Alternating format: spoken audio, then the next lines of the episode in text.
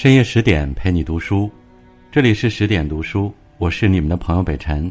今晚和你分享的文章是：麦家，在父亲最需要我爱的时候，我没有爱他。欢迎你的收听。如果你也喜欢这篇文章，不要忘记在文末右下角为我们点击一个赞和再看，也欢迎分享给你的家人和朋友。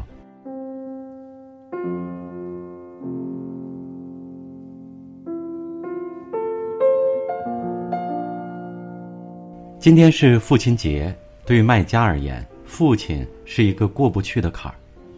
作为谍战小说之父，麦家一度站在名利的风口浪尖之上，却在二零一一年他的父亲去世之后，突然消失在大众视野中。时隔八年后，他带着人生海海再次出发，在众多节目中谈及父亲，几欲落泪。此后，“人生海海”这个词一度流行，人们用它来形容世间百态。曾有众多读者猜测，麦家把自己的父亲投射在书中哪个角色身上？是书里我那平凡普通但也存有一些义气的父亲，还是近乎完美却命运悲惨的上校？其实，他们都是，又都不是。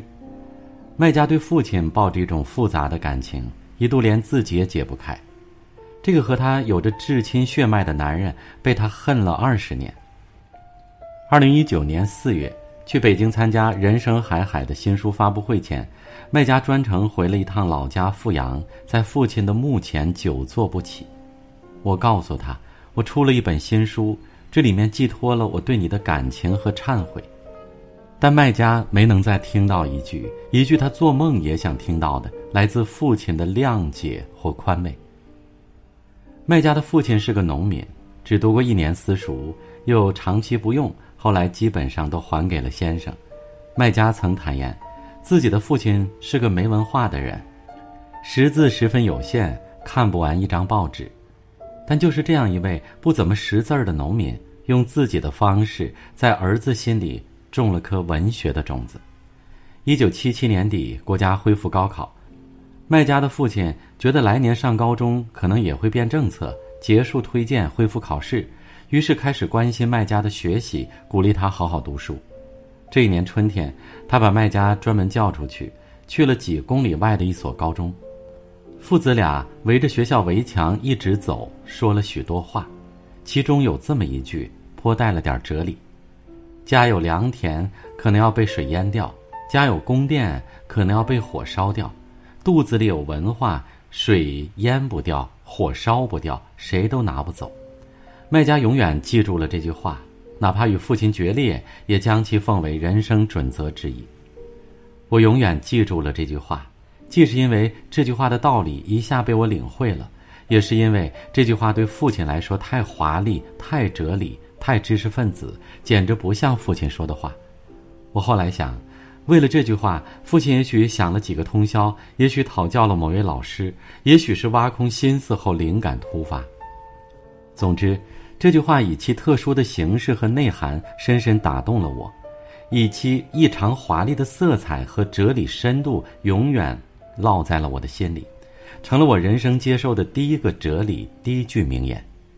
改变一个人，有时候就是一句话、一夜之间、一念之间。几十年后，麦家也终于为人父亲。面对三年拒绝与自己沟通对话的儿子，他唯一做的事情也是劝读书。每周挑选一本书，附一张自己的读后感，夹在书里，放在儿子的房门前。不管儿子看不看，麦家每周都会坚持去做，一坚持就是整整三年。直到儿子再次把房门打开，父亲埋下的读书种子不仅在麦家心中长成大树，这棵树也成了麦家和自己儿子的庇荫之所。麦家与父亲的裂痕始于他十二岁那年的一顿打。同学骂麦家的父亲，麦家堵在同学家门口，父亲赶来了，麦家扑向他，哭诉委屈，父亲却当着众人面二话不说，两个大耳刮子下去。鼻血顿时像割开喉咙的鸡血一样喷出来，流进嘴巴里。我像喝水一样，一口口喝下去都盛不下，往胸脯上流，一直流到裤裆里。这顿打被卖家形容的极为惨痛，但依然惨痛不过他内心插中的那把刀，怎么也拔不出来。卖家写的第一篇日记就是发誓以后不再喊一声爹。执拗一根筋的他，说到做到。直到一九九三年，麦家带着新婚妻子回家，才跟做贼似的，含糊不清的喊了一声爹。当子女想要与父亲告别，总是决绝迅速。当时不曾想过，与父亲和解的路会如此漫长艰难。一对父与子的关系，因为另一对父与子，才终于开始了第一次的修复。一九九九年，这年春节，麦家的父亲摔了一跤，差点去世。当时麦家自己也做了父亲，孩子一岁零九个月。你摔跤住院的事儿，给小家伙留下太深的印象。从老家回来后，他经常在我面前咿咿呀呀地说：“爷爷摔跤、打针、哭，一而再，再而三。”他仿佛是老天爷派来的使者，不停地刺激我、催促我回去看你。终于有一天，我悄悄地回去看你了。本以为这是一个好的开始，却未曾想已经是最好的。此后。麦家父亲的身体每况愈下，已由不得作为儿子的麦家，尽孝一定要趁早。这句俗套话，非要自己亲身经历过，才能说得字字血肉。而麦家与父亲的和解第二个契机，在二零零八年，当时四川发生了汶川大地震，有一天麦家去灾区走访，看到那些悲痛的老人哭得不行，因为他想起了自己的父亲。这每一个老人都像是父亲在悲痛，触目惊心。麦家在当年八月就想办法调回了杭州，但彼时的父亲已经得了老年痴呆症，再也认不出他。此时的麦家业已成名，甚至可以说如日中天。父亲种下的读书种子长成大树，而父亲种下的仇恨则近乎消散殆尽。往后三年里，每个周末，不论在哪里。不论有多忙，麦家都会赶回去服侍父亲，喂他吃饭，给他洗脚，抱他上床，帮他按摩，大声呼唤他的名字。然而，结局并不似这般完美和解。直至去世，麦家的父亲也不曾清醒认出过这逃离的儿子一回，甚至在走的那天，用自己的方式再次狠狠打了麦家一次，令他停下了手中失控的笔。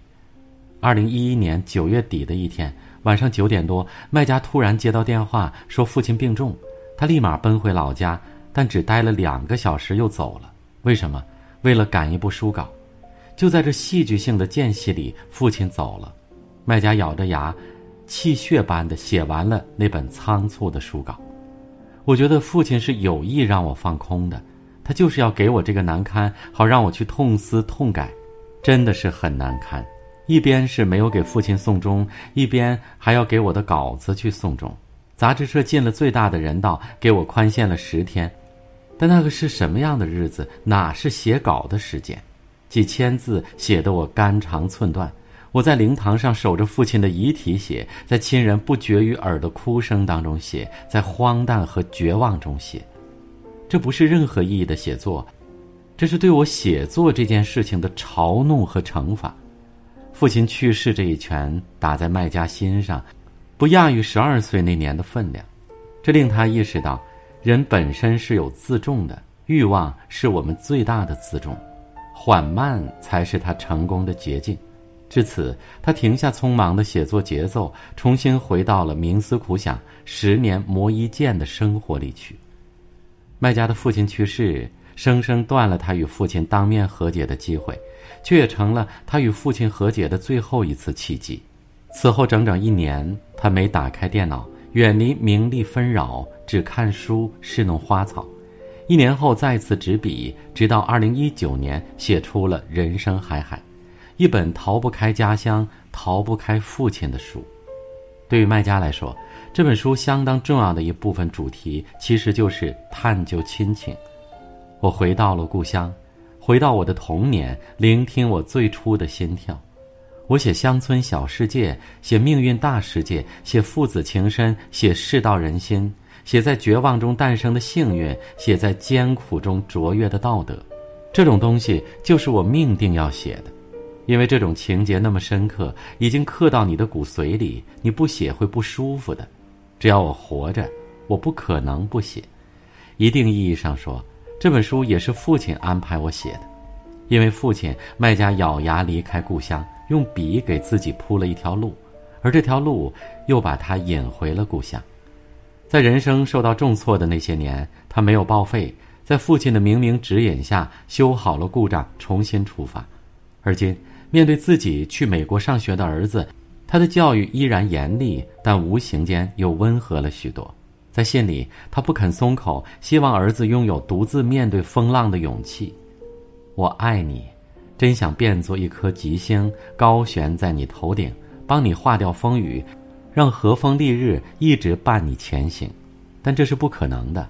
即便可能，对不起，儿子，我也不会这么做。为什么？因为我爱你。因为那样的话，你的人生必定是空洞的、苍白的、弱小的，至多不过是一条缸里的鱼、盆里的花，挂着铃铛叮当响的宠物。但转头又在信封里塞了两千美元，他等着估算着，估计儿子应该落地安顿好了，才忐忑地发了一条微信问：“有没有找到钱？”儿子说：“有。”隔了许久，他又小心翼翼地问：“还看到别的吗？”卖家盯着手机，一直没有等到儿子的回话。过了许久，儿子给他发了两个流泪的表情，这两个表情把卖家的眼泪逼了下来。一路挣扎着写作的卖家，原以为早就逃开了父亲，逃得远远的，但如今回望，伏在他人生的脉络，那挣不开的草蛇灰线里，依然清晰地写着“父亲”二字。也许父亲与子女的关系比起母亲来说，质地要坚硬许多。这坚硬的质地看起来欠缺温柔，甚至爱也被隐藏其后。直到你剖开，发现父爱如钻石一般坚固、纯净，并且珍贵。希望我们发现这一刻别太晚。恰如卖家所言，真正他需要我爱的时候，我没去爱他，这是最让人难过的。基于二零二二年六月十九号父亲节，全权父爱，愿我们没有太晚懂得。好了，我是北辰，再次感谢您的收听，祝你晚安，我们明晚见。